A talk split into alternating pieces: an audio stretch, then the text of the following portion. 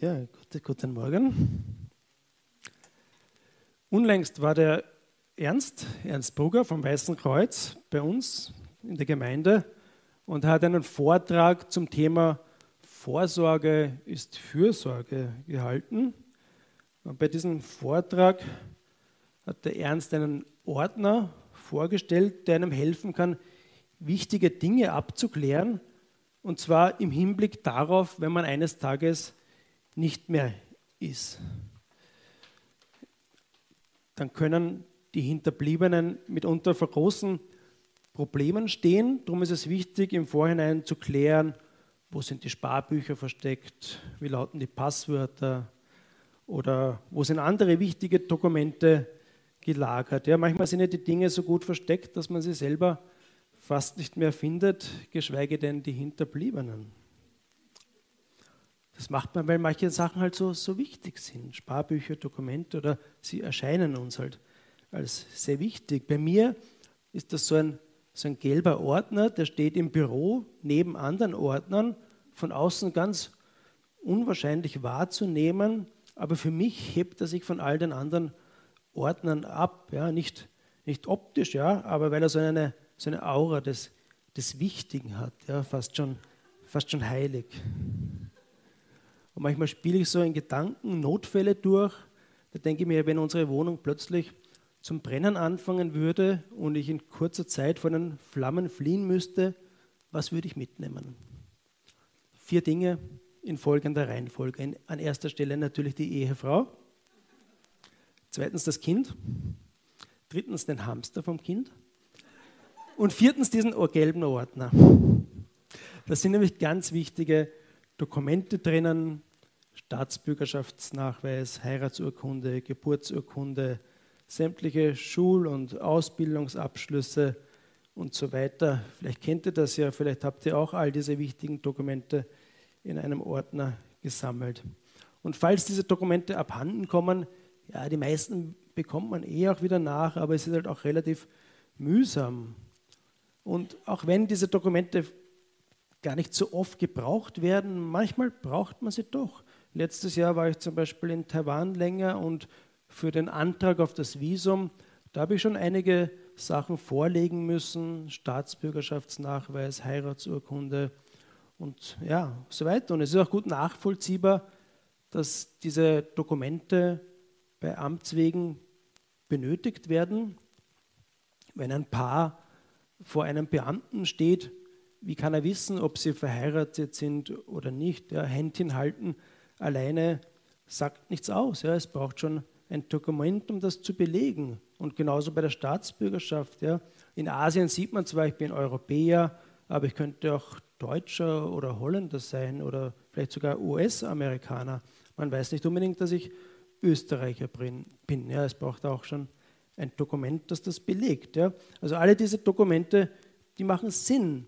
Das einzige Dokument, dessen Sinn ein bisschen fragwürdig ist, wenn man darüber nachdenkt, wenn man über den Zweck nachdenkt, ist die Geburtsurkunde.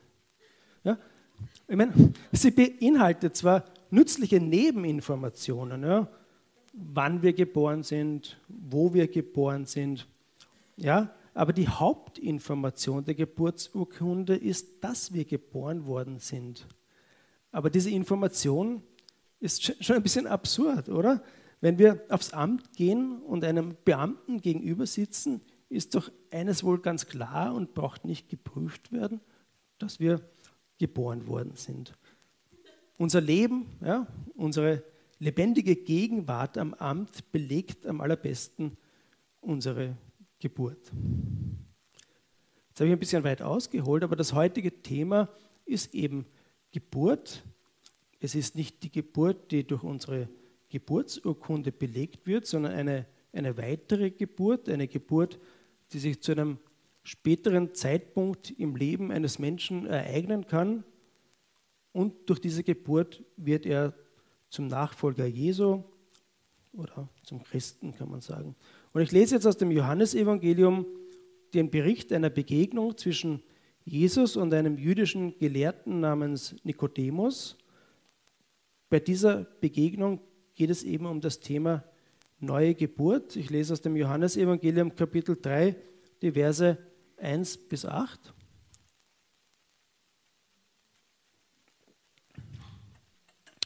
Unter den Pharisäern gab es einen, der Nikodemus hieß.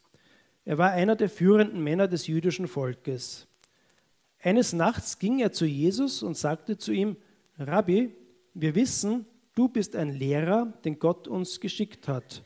Denn keiner kann solche Zeichen tun, wie du sie vollbringst, wenn Gott nicht mit ihm ist. Jesus antwortete, Amen, Amen, das sage ich dir. Nur wenn jemand neu geboren wird, kann er das Reich Gottes sehen.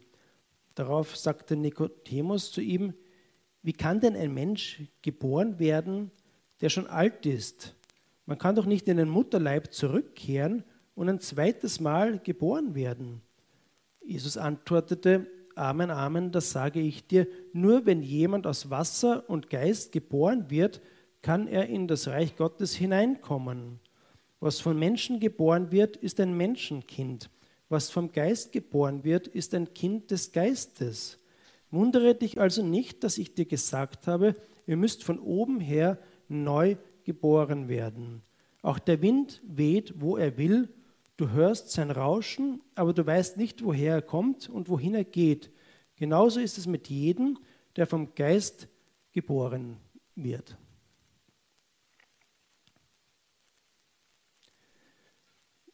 Wir lesen, der Pharisäer namens Nikodemus hat Jesus eines Nachts besucht. Das hat wahrscheinlich schon einen guten Grund gehabt, warum er ihn nachts aufgesucht hat.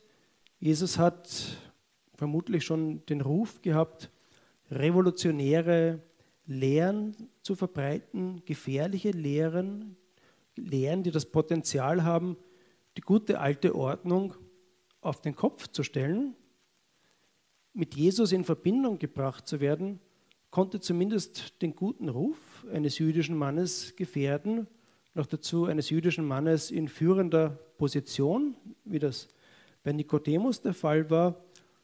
Mit Jesus hm, gesehen zu werden, das konnte für ihn problematisch werden. Und das tatsächlich auch nicht ohne Grund, denn Jesu Lehre war wirklich revolutionär. Sie hat das Potenzial gehabt, die alte Ordnung auf den Kopf zu stellen. Und das hat sie letztendlich auch getan, wie wir heute wissen. Und in dieser besagten Nacht ist es im Gespräch der beiden Männer darum gegangen, wer eigentlich zum Volk Gottes gehört. Wer sind Gottes Leute? Wer gehört zu Gott? Und für die Juden wie Nikodemus war es ganz klar, alle leiblichen Nachkommen Abrahams, alle Männer und Frauen, die von einer jüdischen Mutter geboren worden sind, in die große Familie von Abraham geboren worden zu sein, das war das Kennzeichen dafür, zu Gottes Volk zu gehören, sprich zu Gott zu gehören. Und der Rest, der Rest waren Heiden, Heiden wie die miesen Römer, die Israel zur Zeit von Jesus und Nikodemus beherrscht und unterdrückt haben und diese Unterdrückung, die hat natürlich auch den Nationalstolz und den Stolz auf die Zugehörigkeit zur Abrahams Familie noch verstärkt. Aber was hat da Jesus dem Nikodemus gesagt in dieser Nacht? Er hat im Grunde gesagt, was euch so wichtig ist, das zählt eigentlich gar nicht in Gottes Augen. Etwas anderes zählt, eine neue Geburt, die von oben geschieht. Mit anderen Worten, eine Geburt von Gott, bewirkt durch den Geist Gottes, den Heiligen Geist. Nur diese Geburt lässt einen Menschen zu Gottes Volk gehören. Ganz egal, von welchem nationalen oder ethischen Hintergrund, egal ob Mann oder Frau, ob arm oder reich, Sklave oder freier Herr, jedem Menschen ist es möglich, zu Gottes großer Familie zu gehören. Einzige Bedingung durch den Heiligen Geist neu geboren zu werden. Und in diesem Zusammenhang wird im christlichen Sprachgebrauch oft von, von Wiedergeburt gesprochen oder von Wiedergeborensein. Das Konzept von der Wiedergeburt ist ja wirklich auch ganz klar in der Bibel verankert, wie wir es bei dem Gespräch zwischen Jesus und Nikodemus sehen. Die Frage ist nur, wie sehr man die Wiedergeburt betont oder wie sehr man sie ins Zentrum christlicher Lehre stellt. Der protestantische Pietismus war bekannt dafür, die geistliche Wiedergeburt neu entdeckt und betont zu haben, aber auch der aus dem Pietismus hervorgegangene Evangelikalismus, zu dem wir mehr oder weniger gehören, betont recht stark die geistliche Wiedergeburt. In den USA gibt es ja die Bezeichnung Born Again Christian, wiedergeborener Christ. Da wird die Wiedergeburt zum Um und Auf. Die Menschheit kann gemäß dieser theologischen Ausrichtung grob in zwei Gruppen geteilt werden, Wiedergeborene und Nicht-Wiedergeborene. Zu der zweiten Gruppe, zur Gruppe der Nicht-Wiedergeborenen, zählen alle Vertreter nicht-christlicher Religionen, Buddhisten, Moslems und so weiter, alle Atheisten und auch viele sogenannte Namenschristen. Das sind Christen, die dann nicht echt sind, weil sie zwar irgendwie christlich sozialisiert worden sind, aber nicht wiedergeboren sind. Und diese Theologie ist in unseren evangelikalen Kreisen recht verbreitet. Und ich lasse das jetzt mal so stehen. Dass es zu so einer starken Betonung der Wiedergeburt gekommen ist, da spielen geschichtliche und theologische Entwicklungen eine Rolle, die durchaus nachvollziehbar sind, die ihre Berechtigung haben. Ich selber neige auch dazu, oft in diesen Kategorien zu denken, aber wir müssen uns bewusst sein, dass es sich hierbei wirklich um Entwicklungen handelt, die später in die Kirche gekommen sind wenn dadurch auch nicht falsch. Aber als Jesus mit Nikodemus gesprochen hat, da wollte er ihm, so denke ich, keine Born-Again-Christian-Theologie vermitteln. Jesus hat wahrscheinlich das neue Leben aus dem Geist als etwas viel Dynamischeres gesehen. Denn wenn wir so einen großen Schwerpunkt auf den Moment unserer Wiedergeburt legen, dann besteht die Gefahr, statisch zu werden, als Einzelne als auch als Gemeinde. Den Ort und Zeitpunkt unserer Wiedergeburt so stark zu betonen, ist ähnlich wie mit der Geburtsurkunde, die ich am Anfang erwähnt habe. Es ist so, als würde ich meine Geburtsurkunde einrahmen und auf die, und auf die Wand hängen, was nicht notwendig ist. Jeder Besucher, der in meine Wohnung kommt, der sieht ja, dass ich lebe. Ich kann mir vielleicht eine Urkunde über sportliche Höchstleistungen meiner Jugendjahre an die Wand hängen, wenn ich welche hätte. Denn heute wird man das nicht mehr sehen. Ne? Aber das Leben sieht man zum Glück noch. Und genauso sollte es mit dem Leben durch den Heiligen Geist sein. Das sollte sichtbar sein im Hier und Jetzt und nicht durch eine Urkunde belegt werden müssen. Eine Urkunde aus längst vergangenen Tagen.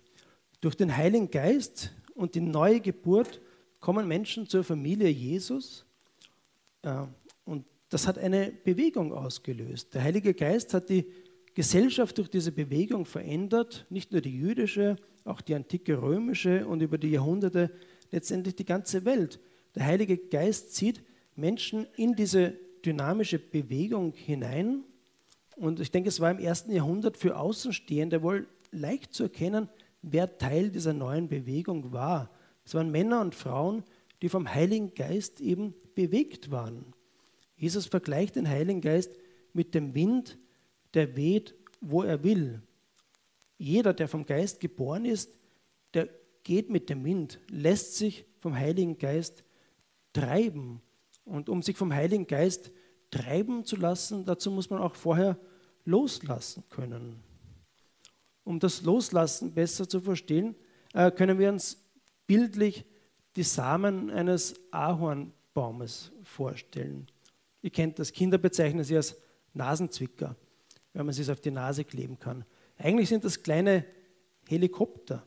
Wenn dieser Samen reif ist, dann wird er trocken und löst sich vom Baum und der Wind, wenn der Wind weht, fliegt er weg, rotiert so, fliegt durch die Lüfte und lässt sich dann irgendwo an anderer Stelle im Wald nieder. Er fällt auf Erde und dort wächst ein neuer Baum, aus dem wieder Früchte hervorgehen, aus dem wieder neue Ahornsamen hervorgehen. Und vielleicht fällt er an eine Stelle, wo es noch keine anderen Ahornbäume gibt. Und würde dieser Samen nicht loslassen, sondern am Ast hängen bleiben, wieder dort vertrocknen und kein neues Leben hervorbringen. Und so stelle ich mir das auch bei Jesus Nachfolgern vor, bei Menschen, die zu der globalen Jesus-Bewegung gehören.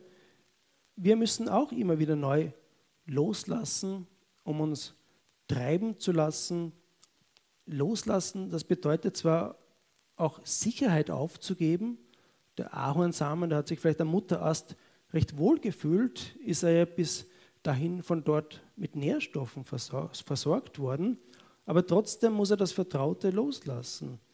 Und auch wir haben so Sachen, die uns vermeintlich Sicherheit geben, die wir schwer loslassen können.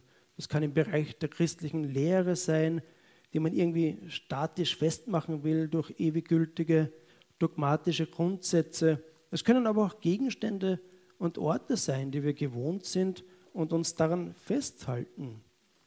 Wir sind als Gemeinde wirklich einen mutigen Schritt gegangen vor einem Jahr, als wir unsere alten Räumlichkeiten aufgegeben haben, die wir seit Jahrzehnten gewohnt waren. Und das war für, für viele sicher nicht leicht, weil wir sind ja dort auch mit Nahrung, mit geistlicher Nahrung versorgt worden. Aber wir haben losgelassen, wie so ein Ahornsamen und uns treiben lassen und nun sind wir hier gelandet in Margareten. Ich denke, das war kein Zufall. Bei Gott gibt es keine Zufälle. Gottes Geist hat uns hierher geweht. Wie ein Samenkorn sind wir in diese Gegend gefallen, in der Gott uns haben möchte. Wir sind jetzt hier, um Wurzeln zu schlagen, zu wachsen und Früchte hervorzubringen. Lasst uns das als Ermutigung wahrnehmen, auch im Hinblick auf das bevorstehende Eröffnungsfest. Gott will und wird durch uns wirken. Wir gehören zu der dynamischen Bewegung des Geistes, die Jesus vor 2000 Jahren gestartet hat. Der Heilige Geist ist ein Geist, der erneuert und das nicht nur einmal zu einem einzigen Zeitpunkt in unserem Leben, sondern immer wieder denke, das ist es, was Johannes schon am Anfang den Lesern seines Evangeliums vermitteln wollte durch, die, durch den Bericht von Jesus und Nikodemus.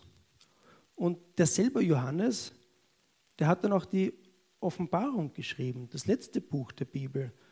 Und er endet eigentlich die ganze Bibel mit den Worten Jesus, siehe, ich mache alles neu. Jesus macht durch seinen Geist alles neu und wir, die Freikirche Stadtlicht, sind jetzt schon ein Teil davon. Amen.